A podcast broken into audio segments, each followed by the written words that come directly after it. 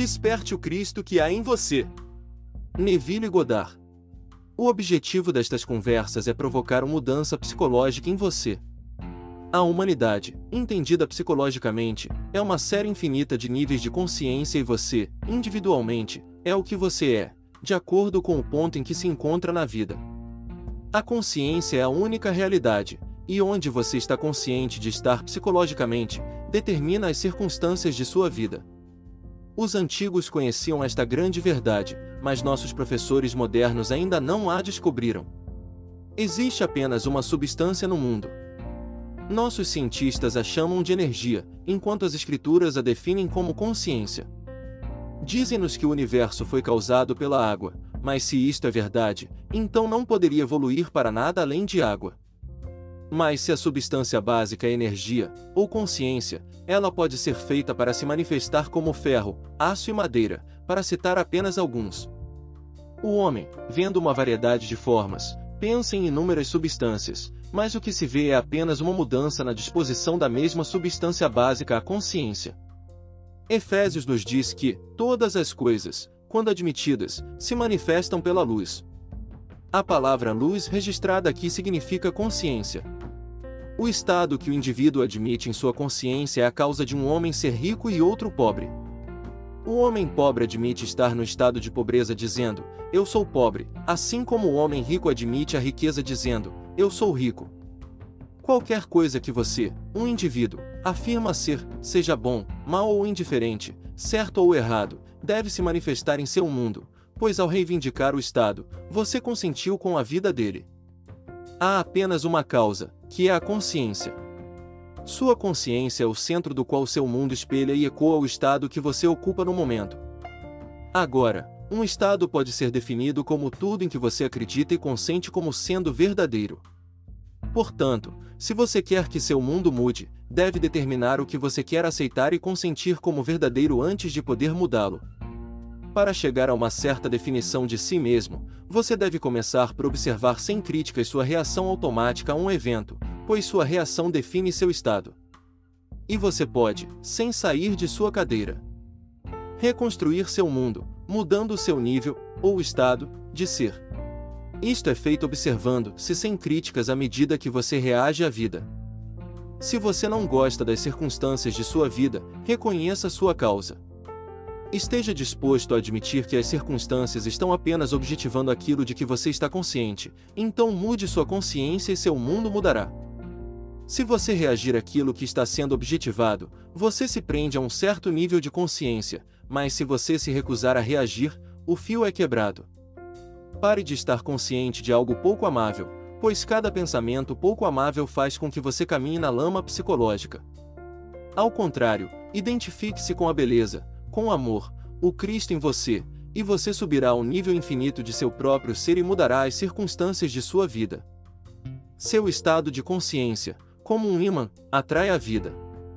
O aço, em seu estado desmagnetizado, é uma massa giratória de elétrons, mas quando os elétrons são enfrentados em uma direção, o aço é magnetizado.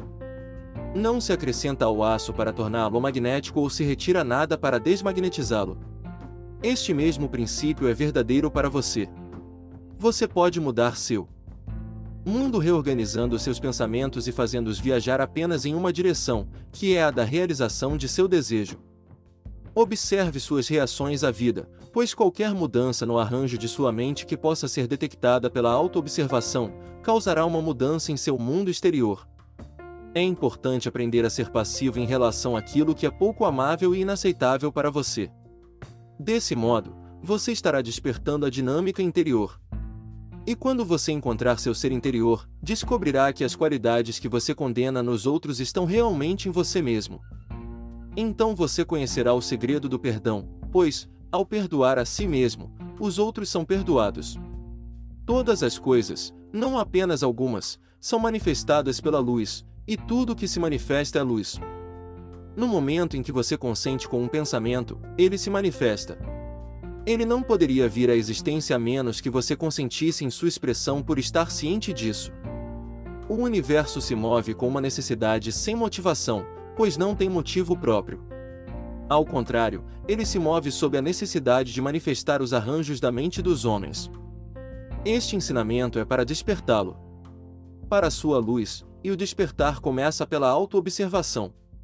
Se você tem um afeto secreto por viver na lama da autocomiseração e da condenação, seu mundo espelhará esses sentimentos. Mas se você reorganizar sua mente e viver no sentimento celestial de harmonia e amor, seu mundo manifestado mudará. Se, hoje, você passasse cinco minutos em observação a crítica de si mesmo, você ficaria surpreso ao descobrir o quanto é enganador. É um choque terrível, eu sei, mas cada choque deste tipo deixará entrar a luz da consciência, e a vida é uma iluminação cada vez maior. À medida que a luz entra, você se torna cada vez mais consciente de quem você realmente é. Há apenas uma causa para os fenômenos da vida. Somente observando sua própria consciência você pode descobrir a causa do que está acontecendo com você. Não há maior tirano do que a crença em uma causa secundária. Deixe esse tirano ir, lembrando-se da única substância, a única causa que é a consciência e mude imediatamente o que você está ciente.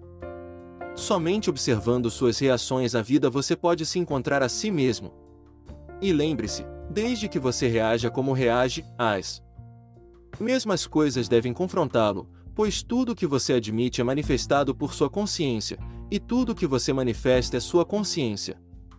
Pare de andar pelo mundo na lama e de viver em seu porão. Sua alma é formada por tudo que você consente. Perca sua alma em um nível e você a encontrará em um nível superior, definido de forma diferente. Examine-se sempre sem críticas. No momento em que você se torna crítico, você automaticamente justifica suas reações e se associa com a coisa observada. Tudo é individual, Segurança coletiva e salvação coletiva são termos abordados individualmente. Aprenda a ficar de pé e não nos pés de um grupo.